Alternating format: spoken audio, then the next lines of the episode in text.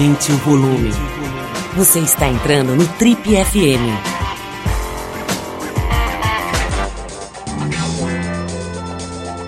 Oi, eu sou o Paulo Lima e você está acompanhando a versão podcast do Trip FM.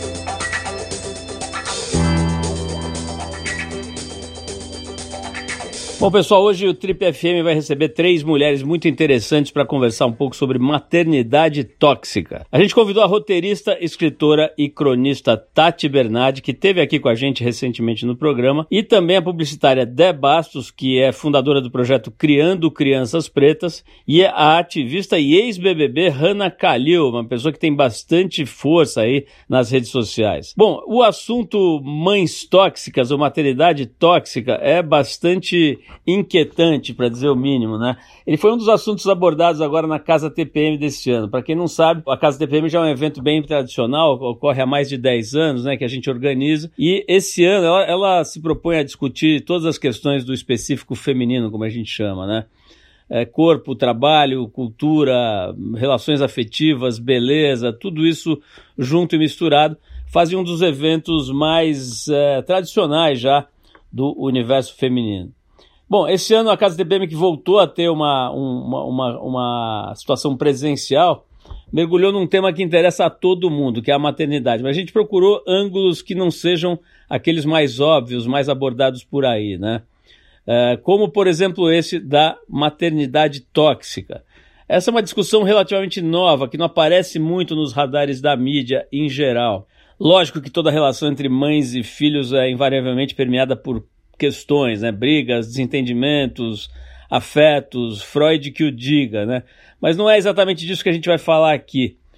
O, o problema maior é quando esse relacionamento gera de verdade um trauma, um trauma grande, que acaba com a autoestima, principalmente do adolescente, de uma forma profunda. Isso tende a ter efeitos nocivos e bastante duradouros ao longo da vida adulta. É mais sobre isso que a gente resolveu é, tratar nesse painel da Casa TPM que a gente vai reproduzir para vocês hoje aqui no programa com áudio totalmente completo, captado durante o evento.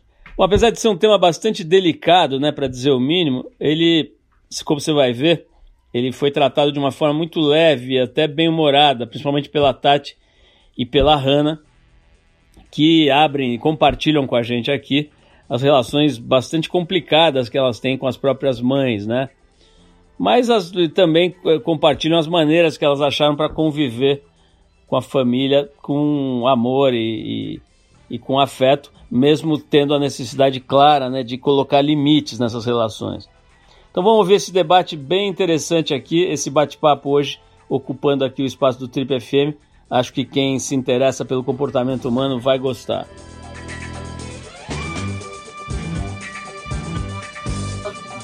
Vamos Oi, gente, tudo bem? Então, vamos lá. Vamos lá que o assunto é treta. É, eu sou Debastos, sou diretora de criação e conteúdo, também sou fundadora do Criando Crianças Pretas. E, velho, é, o assunto que a gente vai falar não é suave, mas é muito importante a gente falar. Tô aqui com a Hannah Kalil. É, esse, é, é assim a pronúncia, é, né? Muito chique. Não sei falar chique. É chique.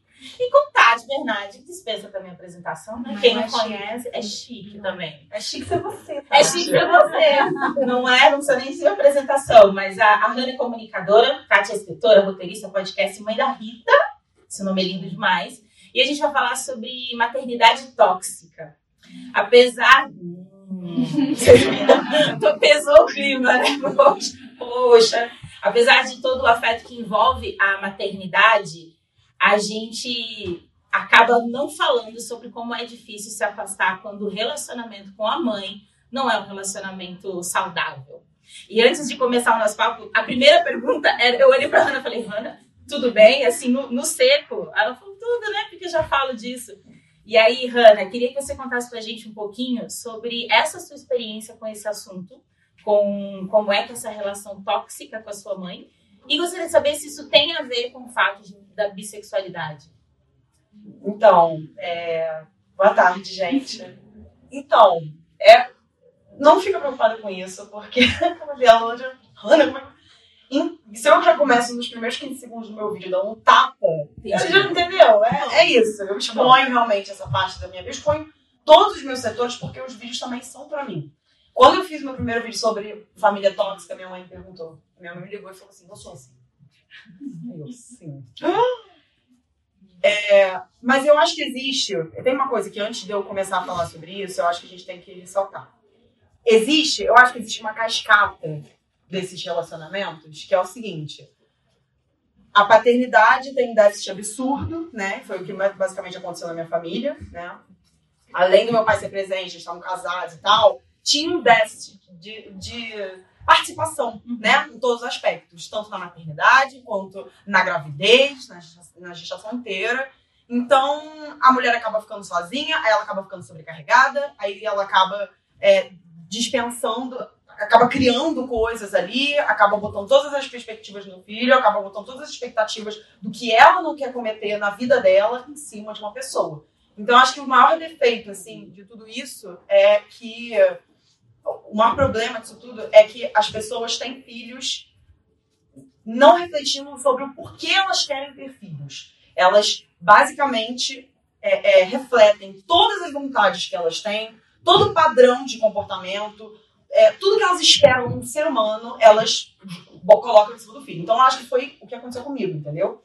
Eu vivi a minha, assim, a minha infância encorajadora, mas aí quando eu virei adolescente comecei a né, demonstrar traços do que eu pretendia ser, é, isso começou a criar faíscas na minha relação com a minha mãe, inclusive sobre ser LGBT, que ela bateu muito nessa tecla, eu falei, ai meu Deus, o que que eu errei? Meu Deus, aquela coisa toda de, meu Deus, minha mãe é muito dramática, pisciana, igual a mim, então assim, é tudo ao extremo, tudo era muito exagerado, tipo, meu Deus, já, já beijou uma mulher? Sim, meu Deus, eu sabia, eu sabia. Então tudo foi piorando e aquilo ali começou num desespero, depois começou a ir para uma coisa muito mais tóxica, de apropriar, se apropriar da minha vida é, para poder controlar cada passo que eu dou e dizer, você não supriu as minhas expectativas. E isso hoje em dia reflete na minha vida, é, na minha confiança, sabe? Porque minha, na minha infância ela me encorajou muito, sabe? Tipo, ser quem eu queria ser, ela ia lá bater de frente com quem fazia bullying comigo, todas essas coisas. Só que aí na adolescência deu essa, esse problema. Então, é, hoje em dia eu tenho muito. Eu, eu, tenho problemas de confiança, assim, comigo mesmo. Eu tenho problemas de confiança nas pessoas, porque eu acho que eu não tô suprindo a expectativa do outro. E isso, é isso que as mães têm que lembrar, cara. Quando você faz isso com uma criança, isso vai refletir nela até a vida adulta e ela vai ser um adulto que vai ficar preocupado com isso. Tipo, a maioria das pessoas que eu conheço que tem esses traços, que, que aconteceu a mesma coisa que aconteceu comigo, hoje em dia tem essas trust issues, né? Que é, tipo, esses problemas de confiança. Então, é isso. É, é isso, Rana. é aquilo, é, gente. É muita terapia também pra poder lidar com falar aqui. E olha que eu só faço terapia há dois anos. Dois anos, mas que bom que você tá fazendo. E é treta pra tudo que é falado, né? É treta ser mãe, é treta ser filha. É treta falar sobre isso? Olha, é tão complicado porque justo hoje que eu tinha que vir aqui preparada para meter o pau na minha mãe, eu almocei com ela, ela tava um amor. e eu acho que isso é sinal de que ela é tóxica, porque ela falou, hoje eu vou ser legal. A gente mandou para ela o roteiro. Eu tenho certeza, porque ela falou, hoje eu vou fazer assim, ela não vai nem conseguir ir. Ela vai se culpar. Ela vai chorar, ela vai pegar o microfone e vai começar a chorar. Ela fechou a mensagem dela. Ela fez o almoço que eu queria, ela só me elogiou, ela falou quão boa mãe eu era. Ela falou como eu, que você fez da sua vida, minha filha, me enche tanto de orgulho. Eu pensei, eu, eu vou cantar quando eu chegar lá. eu vou falar. Sobre o que, que eu vou falar? Não, eu, eu tenho até o, o último livro que eu escrevi, que quem fala o último livro que eu escrevi, você pensa, ah, faz seis meses. Não faz quatro anos, desde que minha filha nasceu, eu consigo escrever livro. É, é uma mulher que está grávida é, e ela começa a pirar que a filha vai nascer com a genética cagada tóxica da família. Porque a minha família, assim, minha família, ela, ela, eu hoje sou fruto do, a minha família, ela tem uma vibe bullying, assim, né? A minha família materna. E isso fez, me, acho que contribuiu, talvez eu já tenha nascido com esse DNA, mas assim, é, eu consigo ficar em ambientes de trabalho que às vezes são meio tóxicos, que ficam um fazendo bullying com outros, eu ficava numa boa ali. Eu, eu, eu via as pessoas em pré-RH chorando, eu pensava, ué, só porque o cara falou que o cabelo dela parece que ela passou o, o, o sebo nojento e que o trabalho dela dá vontade de limpar a bunda, eu não entendi o que ela tá chorando. Vovó falava isso pra mim quando eu tinha dois anos, né? Então, assim, claro que eu tô exagerando, mas esse ambiente de piada, né? Porque a minha família sempre foi aquela coisa assim, é, nossa, emagreceu, né? Sofrimento é bom, né? Ou então, eita, tá mais bonita, porque. O que, que foi isso aí que você fez? Você cortou o cabelo, o cara pôs um, um balde na sua cabeça e cortou em volta. Sempre tinha uma coisa da piada, né? Então, isso fez de mim uma pessoa que o tempo inteiro procura o engraçadoto das situações. Então, talvez aí tenha uma coisa boa. Fez eu sobreviver em alguns ambientes, mas também fez eu demorar 10 anos para perceber que mercado de agência de publicidade era tóxico, que aquelas pessoas que estavam indo chorar no RH estavam certas. Que eu 10 aguentei- anos, amiga. fiquei 10 anos, fiquei dos 21 até os 31 aguentando gente falar isso aqui é bom de limpar a bunda. Eu pensava, tipo, não. Triste. Eu, eu, sou, Triste. eu estou diretora de criação. Não, mas a prova de que o, que o mercado publicitário está mudando e está melhorando é que você é como diretor de A criação. prova de que não tá é que eu sou a única. Talvez, né? Não, mas é. Mas você sabe que você estava falando sobre essa coisa do que é pra piada, né? Eu, eu fiquei pensando muito sobre essa pauta, assim. E, e o, o quando, o quanto que isso podia me tocar. Me toca muito como uma mulher gorda. É, talvez não na minha família, mas existem muitos casos onde uma filha gorda é o alvo da mãe, e muitas vezes uma mãe gorda, uma mãe magra, mas às vezes em tom de brincadeira, às vezes em não tom de brincadeira, mas uma, uma relação tóxica entre mãe e filha com relação ao peso é muito comum e às vezes talvez seja menos faladeira do que essa questão do LGBT, que é, que é também muito tóxica, mas essa questão da gordofobia entre mãe e filha e filhos, né, e filhos, pode ser uma coisa absolutamente tóxica e pode te prejudicar pro resto de uma vida. Antes disso, eu queria dizer assim, você já adoro, adoro os livros e filmes, inclusive. É, mas assim, você já falou da sua mãe, depois a louca sou eu. É, Eu sou obcecada pela minha mãe. Então. Um trabalho que eu não faço da minha mãe. ela acha isso homenagem? Claro. calma, calma, calma. Mas e você? As neuroses de uma filha também, que vai virar, né, quando nunca mais você vai ficar sozinha. Como é a sua relação com a sua mãe de verdade, sem ser storytelling, assim, né? Quando chama a sua mãe como personagem. Eu nasci numa família que, assim, eu fiz um, um, um curso maravilhoso, aquele site masterclass.com. Você faz curso com um diretor, tipo Spielberg, da, da, né? É incrível. Assim, eu comprei um free pass fiz curso com uma galera. Eu fiz um curso de escrita criativa com o David Sedaris, que é um escritor que eu amo. E ele falou assim: Eu tenho pena da pessoa que não é escritor, porque o que, que ela faz com os perrengues, né? Porque ele fala assim: eu, quando é, sou demitido, ou a pessoa que eu amo me larga, ou eu caio no meio da rua, eu falo, yes, tem assunto, né? A pessoa que não escreve, que não transforma isso numa música ou num desenho, poxa, ela passa por uma coisa ruim e é só ruim. Ela ficou três horas numa fila para resolver um negócio, sei lá, no cartório, e é só isso, acabou. Ela não vai fazer aquilo virar, né? Eu achei interessante. E eu lembro eu pequenininha, assim, eu nasci numa família que seria muito desperdício eu não ser escritora, porque o meu avô, ele era muito é, hipocondríaco, fóbico, cheio de mania. A minha avó, história, a, minha, a minha família tem histórias, por exemplo, a minha avó tinha fobia de ser madrinha de casamento, porque ela achava que se ela fosse ficar lá no altar na igreja, é, ela ia fazer cocô xixi nas calças, e como ela ia estar lá na frente, ela ia roubar a cena da noiva, porque ela ia estar mijada ou cagada. Então, e aquilo ia ser terrível. Então, o que, que minha família fazia? Chamava ela para ser madrinha todo mês. Que dó! Todo mundo que casava falava, não, ela tem que ser madrinha, porque ela passa mal, é muito engraçado. Então, ela foi madrinha, assim, 100 vezes. E as 100 vezes, a gente tinha que ir antes com ela na igreja, para ela ver onde era o banheiro. Botavam ela perto do banheiro, porque se ela fosse mijar ou se cagar, ela estava perto. E eu, com 5 anos, olhava para isso e falava, não, isso aqui tem que virar alguma coisa, isso aqui tem que estar num texto, num filme. Claro que eu não pensava com esse discernimento, senão eu estava no Fantástico. Mas assim, eu sabia que aquilo era material para alguma coisa, sabe? E a minha mãe, gente, a minha mãe é um personagem, né? E, e eu acho que ela ser esse grande personagem de tudo que eu faço, porque eu sou de fato muito obcecada pela minha mãe, é a prova do quanto eu amo ela desesperadamente. E claro, ela também me fudeu a cabeça lindo, assim, né? Um beijo, mãe. Mas é muito amor, não é, não é, não é sem amor que a gente fala. É porque a gente ama Exatamente, desesperadamente, Eu amo, assim, alucinadamente, A doer. a doer. É. E tudo bem não amar também? Às vezes a gente não Sim, ama. Tem várias gosto. vezes, assim, o que eu digo pra minha filha, minha filha tem 4 anos, ela só fica assim me olhando. Aí eu penso, vamos esperar ela ter 18 pra ter essa conversa, mas daí já saiu. Eu falo, Rita, a mamãe ela te ama ininterruptamente, mas mesmo dentro desse amor, tem hora que ela não te suporta. Acho E ela fica assim, né? Acho que ela nem sabe o que é suporta. Aí eu penso, vamos esperar uns 15 anos pra ter essa conversa. Ela é sua filha, ela sabe. É, ela fica. Ela Outro dia ela falou pro pai, acho que a mamãe me odeia. E você passou a entender melhor sua mãe depois que a sua filha nasceu? Isso é uma coisa das tias não. As tias falam. Eu acho que eu vou. Eu era uma criança muito docinha. E, e virei uma adolescente meio pentelha. A minha filha é uma criança, com dois anos, eu tava contando isso na entrada aqui, que filmaram a gente, né? A minha filha, quando ela tinha dois anos, já falava: mãe, vamos embora, não gostei dessa galera. Minha filha, devolve. É, eu acho que eu propiciei essa facilidade de, de- A minha mãe, ela era muito. Ela nunca dizia pra mim: eu tô de saco cheio de você, você tá me deixando louca. Ela vinha dessa, dessa culpa que a gente carrega de ter que amar os filhos 24 horas por dia. Imagina se o, se o patriarcado faz mal pra gente, imagina pra minha mãe, na, na época Sim. dela, 43 anos atrás. Então ela fazia sempre, estava muito feliz com a maternidade. Ela estava sempre bombando na maternidade, mas eu percebi, essa mulher vai me matar a qualquer momento.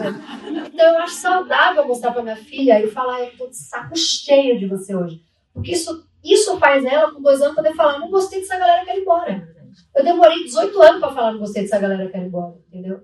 Então, ma- mas tem coisa que eu vejo, que eu vejo muito, assim, principalmente a preocupação de machucar, de... Nossa, eu, eu lavo o, o nariz da minha filha com soro, não tá nem entupido. Eu fui o dia inteiro preocupada com gripar, com ficar doente. A parte hipocondríaca eu puxei 100%. Cara, ó, eu tô adorando que a gente tá fazendo. Nada como essa galera né? A gente tá falando de um assunto super sério, num tom muito leve, isso é muito bom, né? É, mas, Hanna, quando, quando é que as relações de mães e filhas não é uma. Geralmente não é uma relação fácil. Mas qual é o limite, assim? Quando é que a gente vê que aquele conflito normal entre mães e filhas, principalmente quando elas estão adolescentes, porque olha, eu prefiro 15 crianças do que uma cômoda, uma adolescente.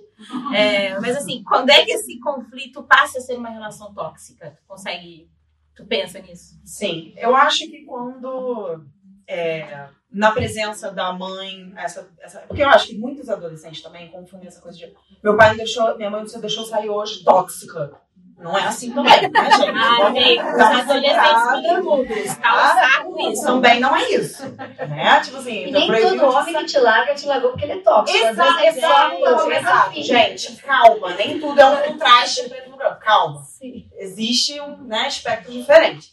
E aí, é, é muito bom deixar claro isso, assim. É, eu acho que o ponto principal é a sua mãe te faz você se sentir uma pessoa menos capaz constantemente, você fica incomodado na presença dela, você se sente menos capaz quando você vai compartilhar alguma coisa com ela, você sente que você não pode compartilhar tudo com a sua mãe, sabe? Que ela não vai dar, ela não vai, não é que ela não vai concordar com todas as suas ideias, mas ela vai fazer você se sentir inferior, entendeu? Ela vai te inferiorizar, ela vai te é, é, é, manipular o que, que você pensa sobre você mesmo e até sobre a sua realidade. Então, tipo, o que outra pessoa pode fazer, é, a sua mãe fazendo, é, muito, é um peso muito maior, né? Não é querer botar essa responsabilidade toda na mãe, mas é já botando um lugar de não só de autoridade, mas de a pessoa, a, pessoa que mais te ama no mundo, né? A pessoa que deveria, que, que você aprendeu que era a sua maior referência de porto seguro, né? A, a sua maior referência de é, é, aconchego, de que né, eu posso ir lá pro colo dela a hora que eu quiser. Que a gente cresce aprendendo isso, né? Que a nossa família é nosso ponto, deveria ser nosso ponto seguro. Mas a gente acaba chegando nesse ponto que, tipo, não necessariamente é. E respondendo a sua pergunta, eu acho que tudo bem você não gostar da sua mãe. E tem assuntos que eu não consigo compartilhar com a minha mãe. Entendeu? O meu caso com ela é que nós somos muito diferentes. Nós temos valores diferentes, nós acreditamos em coisas diferentes, principalmente politicamente. Não, aí tá liberado. É isso não, que tá tenho, liberado. eu tenho um aval, tá? É, aí tudo bem, eu também. Então, sabe? Então, ano de eleição é maneiro Beijo, pai. né? Beijo, pai. Legal. Mas é isso, tipo, Não é fácil. Que bom que eu sou minorista, o meu é mínimo. É pior, é uma categoria a mais. Do, o meu, eu eu me não nego- falar O meu é mínimo gospel. Ah, pior que o meu não é. Mas enfim, é mais difícil da gente identificar essa relação tóxica por conta desse, desse imaginário romântico. Cada, é, evan- é, como eu Conservador. dizer isso? E, e meio gospel também, né? Também. Como é a palavra certa sem falar gospel? Bíblico, né? cristi é, religioso, tem uma coisa da mãe sagrada. Então, assim, é mais difícil de identificar. Com certeza, porque eu acho que é, eu acho que também esse estigma social de que a mãe é tudo o que a gente tem na vida e, e essa coisa do a minha mãe primeiro, a minha família em primeiro lugar. E eu me sinto mais confortável falando com os meus irmãos do que falando com os meus pais, por exemplo, sabe? É uma relação que, que para mim é muito mais transparente. Então, é, é, é, mais difícil identificar, é mais difícil lidar com isso, porque você não consegue partir para o próximo passo de o que, que, eu faço com isso. Eu fiquei muito tempo nessa, tipo, o que, que, eu faço? Não tem como eu simplesmente. Eu não quero me afastar da minha mãe. Para o tempo que você nega, né? Então o tempo que a gente nega. Não, Total. Eu não tô me sentindo mal perto da minha mãe. Como é que eu posso estar me sentindo mal perto da minha mãe e do meu Total. pai? Total. Até por causa disso que você falou, ela fazia merda e depois ela ia lá e é pecado, né? Entendeu? Ela não era, essa, ela não era uma mexera toda hora. Então, tipo assim, o tempo que ela, que ela é uma, uma boa, ela é a melhor pessoa. A minha mãe tem uma filha que ela trata super bem e tem uma filha que ela trata super mal, só que eu sou filha única. então eu sou duas coisas. É. E como eu falei do religioso, né? É, porque justamente sou gospel, inclusive, mas assim, tem essa coisa do honrar o teu pai e tua mãe. E isso coloca de novo a mãe e o pai num lugar que, tipo, não dá pra honrar quem tá te fudendo teu juízo. Tem mas sabe, limite. Mas sabe uma coisa que é muito doida? Que ao mesmo tempo que a gente só tá falando da mãe, porque tem uma coisa feminista de que mãe importa mais do que pai, tem uma coisa de patriarcado que a gente não tá descendo o pau no pai, né? É isso, esse é o tema do ano que vem. Ah, então tá. Esse aqui, a gente botou só o da mãe, que é muito tema. Inclusive, a senhora é uma especialista em mães e pais sim, e famílias. Sim tá tão mais fácil a gente achar a mãe tóxica ou a filha tóxica? Quem é que tá tendo no mercado? Como é que tá, Como é que tá o mercado? Como é que tá o mercado? Então, minha filha não dá pra falar que é tóxica. Tem só quatro anos. Eu acho que eu e minha mãe, a gente é meio tóxica uma para outra. E eu descobri aonde que, onde que rola, assim, né? A minha mãe entendeu, e aí até por uma estrutura de como ela foi criada, porque ela teve lá, né? A gente que faz terapia há muito tempo, depois a gente. E eu também sou estudante de psicanálise. Então, assim, a minha mãe também penou na mão da mãe do pai, eles penaram muito na mão, né? Vem ali, a gente é fruto de alguém há 400 mil anos que fez merda, né? E veio, veio, a gente veio pegando. E, e a minha mãe, é, ela é uma pessoa que ela precisa, ela só, ela só se sente amada se ela encontra o erro de uma cena, vai lá e resolve o erro.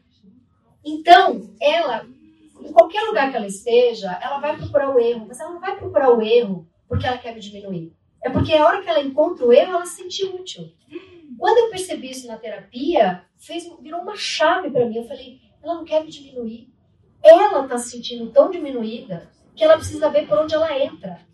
Então, eu lembro assim, quando eu mudei para o meu primeiro apartamento, assim, eu chamei ela, eu falei, ela vai morrer de orgulho.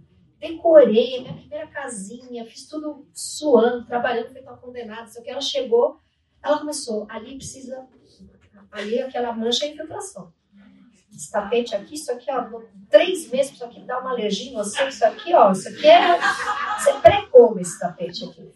E ela começou a pensar, né? Aí eu falei disso na terapia, eu falando, eu fui percebendo, mas por quê? Porque ela queria ela ter me ajudado a comprar o tapete. Porque o problema da infiltração, ela conhece um bom encanador. E eu pensei, o lance é, é ela querer participar, não é ela querer, sabe?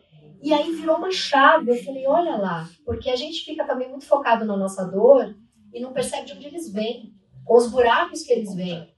Eu sou uma mulher preta e falo sobre racismo algumas vezes. Não tenho como, não deixo de ser uma mulher preta para sentar aqui, então não tenho como não falar dessa perspectiva. E tem muito disso, assim, essa discussão sobre essa galera como eu, que teve um letramento tardio. Então, assim, eu descobri o que significava ser uma mulher preta já adulta, há pouquíssimo tempo. E aí, a minha mãe descobriu que era uma mulher preta através de mim. Então, muito do que eu falo sobre falta de referência, de pertencimento, vinha deste lugar. E ela teve uma, uma conversa que ela teve comigo de sentir culpada. Meio de dizer assim, poxa, desculpa, é, né? O problema fui eu, era porque eu não tinha letramento que você cresceu com tanta ferida. E aí foi no momento que eu passei a ver, assim, não, tá tudo Se bem. a gente tá com dor. Você fez o melhor que você podia. Você não tinha como fazer, tirar de onde você não tinha. Então, não, a minha, a minha ausência, a minha falta de pertencimento não vem da sua, da sua ausência, ela vem da escassez. Ela vem de uma parada que é estrutural. E foi, foi muito massa, porque a partir dali a gente constrói uma outra história, sabe? Tipo, De, É, mas assim, também não é santa minha mãe. Também já fez coisa que podia ter me tratado um pouquinho melhor. Né? Vamos dar real aqui pra fazer companhia aqui pra outra amiga também. Isso, pra não vai, parecer, vai, vai. Porque a né? minha não. Ela vem e fala, minha mãe é tóxica, eu tô aqui. A minha é um anjo, só porque me deu um Não, almoço não, bom. não. Só porque hoje ela foi legal. A minha é capricorniana. Não, a minha, como, a minha é assim. leão com leão, amor. Eu não sei nem como eu tô viva. A, a gente tá escrito assim, Débora, não falar de signo, mas não adianta. Não o meu sonho era ir pra Flip. Quando eu consegui ir pra Flip, eu fiz a mesa, eu, Gregório Vivier e o Ricardo Araújo Pereira, aquele cronista português maravilhoso. E na época a Flip televisionava, não sei, né, faz um tempo isso. Acabou a Flip, minha mãe me ligou, minha filha,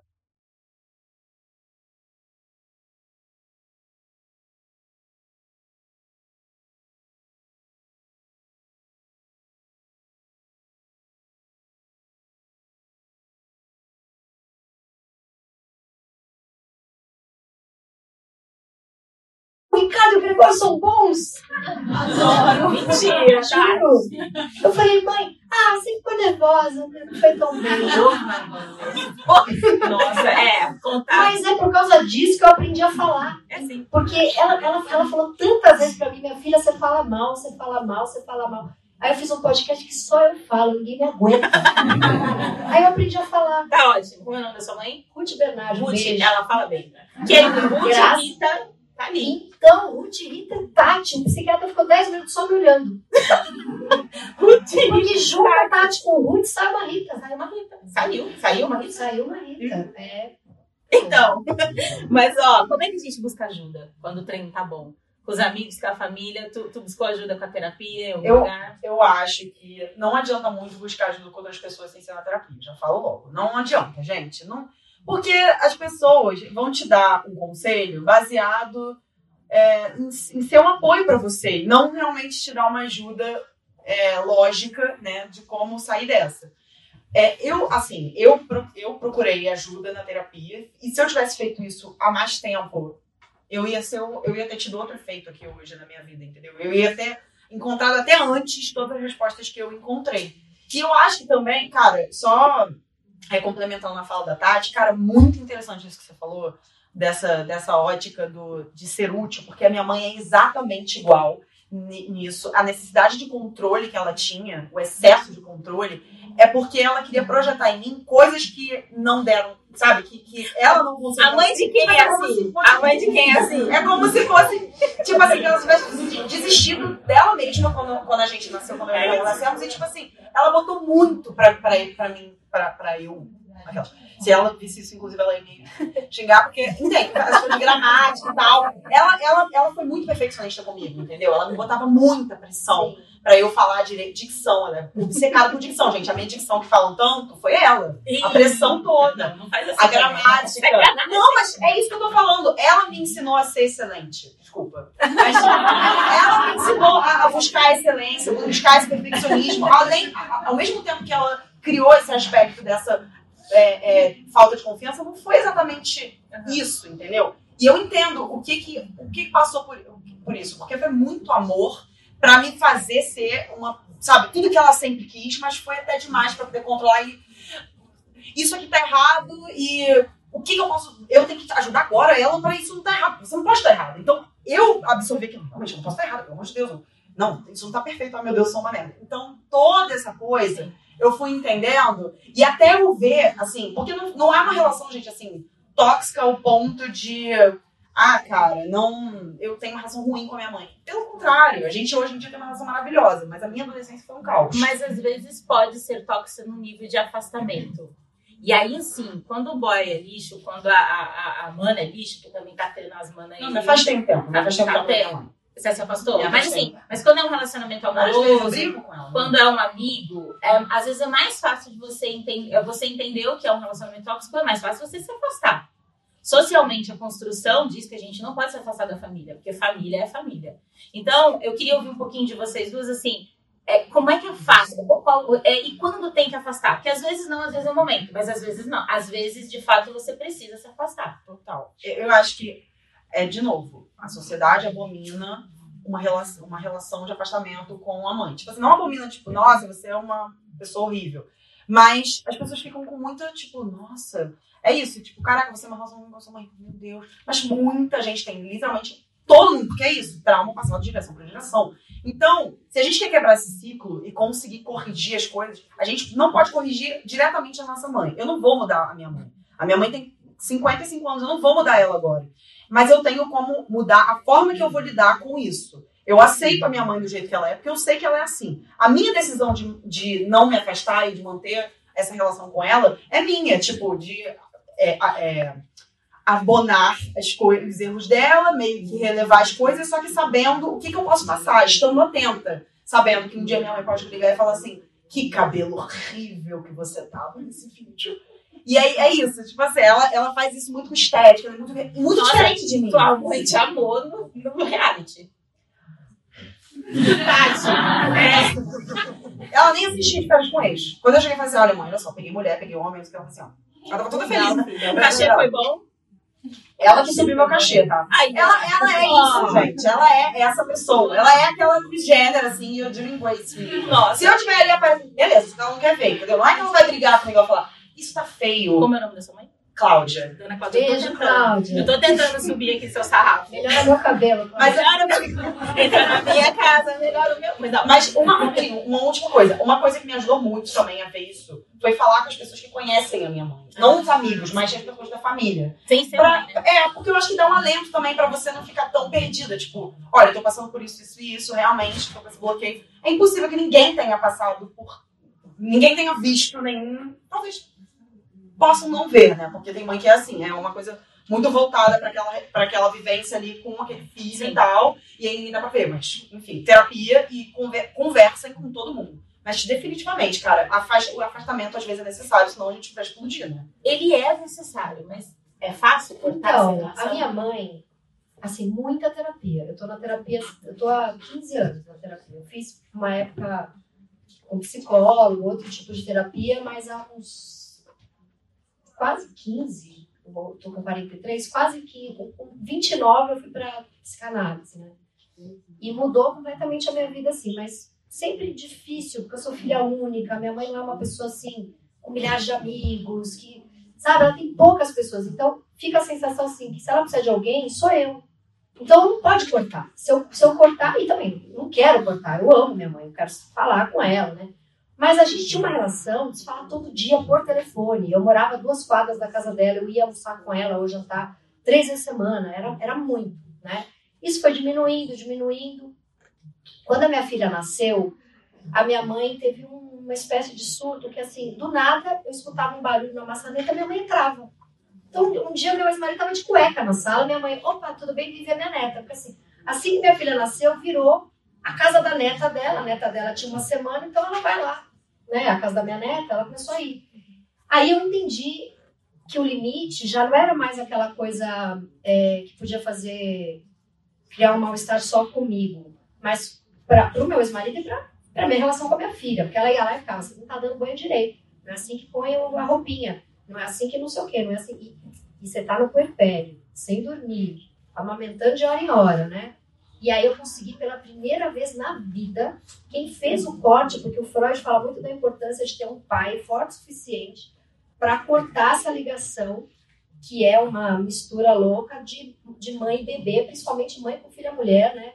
Então tem, tem um terceiro que ou é o pai, ou é o cuidador, ou é, ou é o emprego da mãe, né, que vai fazer esse corte, porque a relação ela é muito misturada e pode ficar meio doentia. Eu fui fazer esse corte com a minha maternidade, porque aí eu já era uma mãe e eu tinha que. é, acho que a coisa mais tóxica que aconteceu comigo foi quando minha mãe quis me desautorizar desse lugar de mãe, dizendo que eu estava fazendo as coisas erradas. Não é assim que dá banho, não é assim que põe a boca dela no teu peito, não é assim que põe para dormir.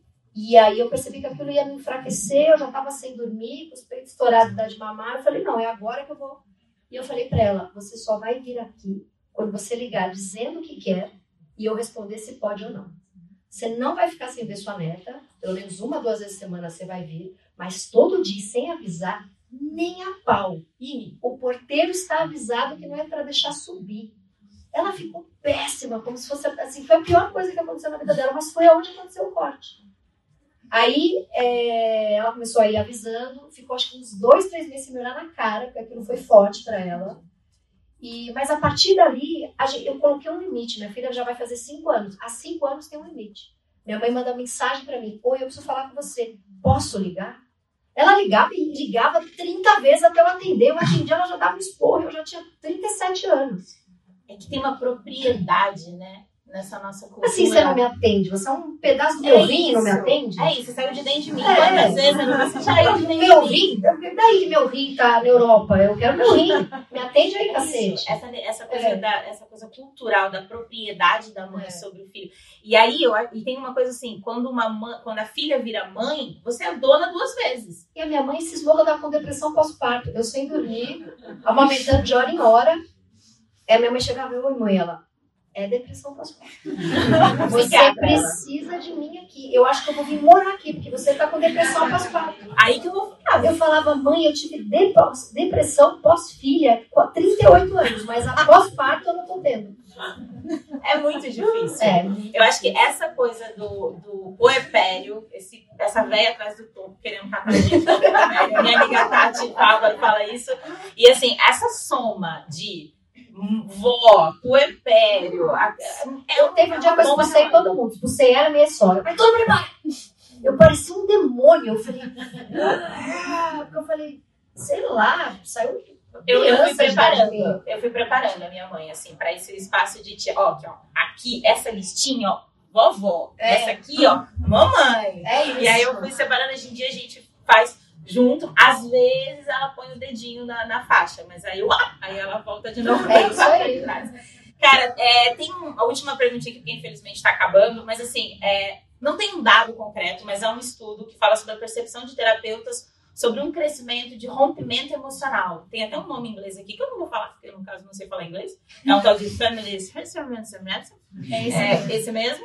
E, mas é muito sobre. Mas a gente pode colocar isso nesse lugar de conscientização da saúde mental. Tá acontecendo isso, da gente perceber que a gente tá falando cada vez mais sobre saúde mental. Tá dando para perceber que isso pode ser impactado pela família e por isso que tá mais fácil afastar? Eu acho que quando você tem três terapeutas, quatro psiquiatras, cinco clínicos gerais e 87 amigas suas falando que você tá certa de colocar limite na sua mãe, é mais fácil. É verdade. Né? Porque imagina antigamente que era só a igreja falando que você tá errado, cinco prima Carola falando, ai, que pecado você tratar sua mãe assim. Né? Aí você, não sei, vem, vem sendo expandido e aprende que tá tudo certo.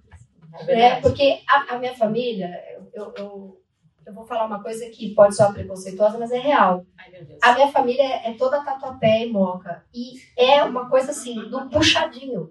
O filho mora coladinho na mãe, que aí tem um filho, faz um puxadinho, e um se mexe na vida do outro, e fica todo mundo ali morando perto, tudo na mesma rua, e todo mundo se mete.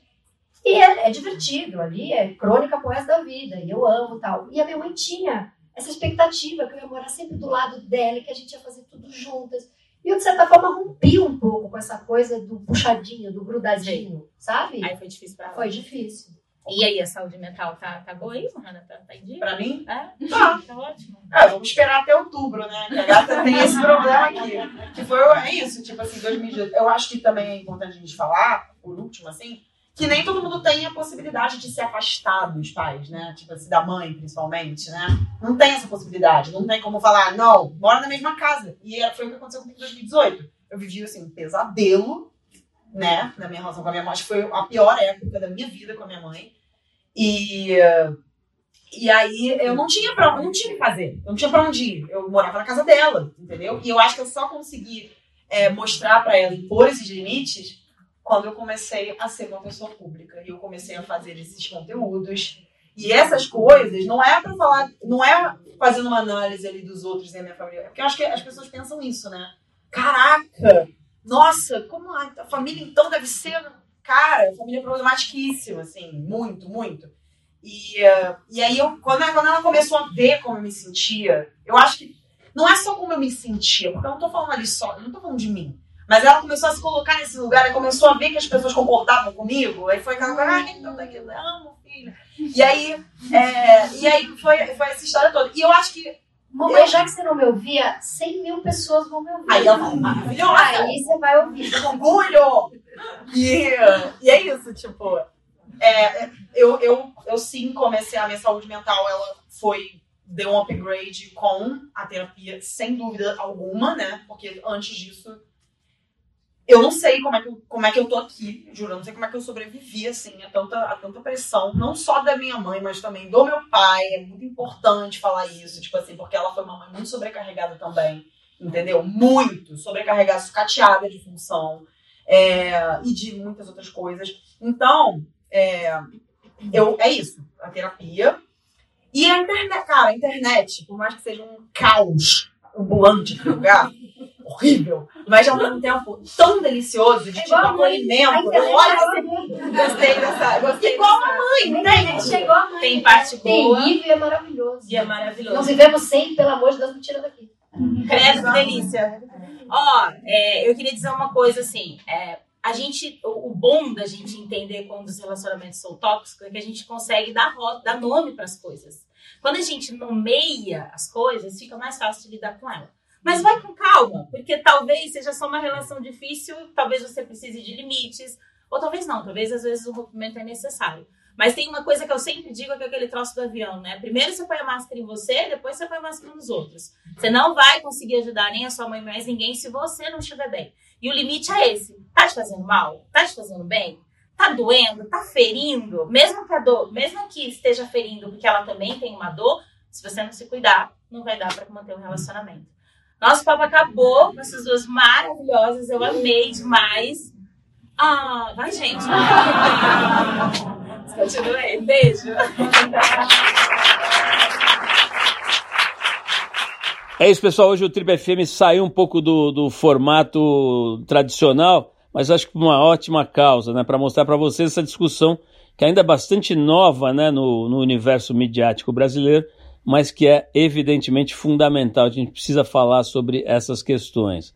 A gente sabe que é conversando sobre elas, né, com essas convidadas interessantes, ilustradas e que têm ângulos e visões bastante originais, que a gente avança como sociedade eh, e como país. Né? Esse é o intuito da Casa TPM, que já há mais de 10 anos se propõe a produzir encontros para refletir sobre o universo feminino, sobre o específico feminino.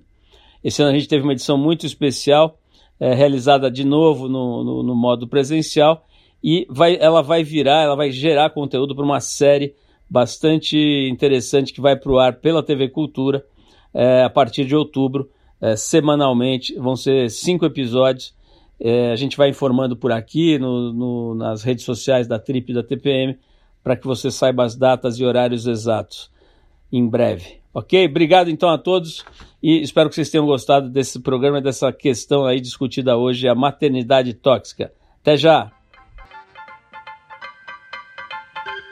Você ouviu mais uma edição do Trip FM, uma produção da Trip no ar há mais de 37 anos.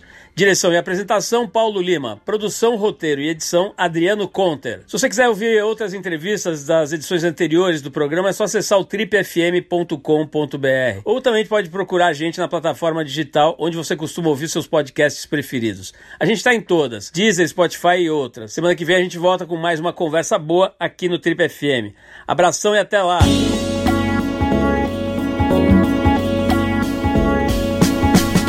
Você ouviu Trip FM.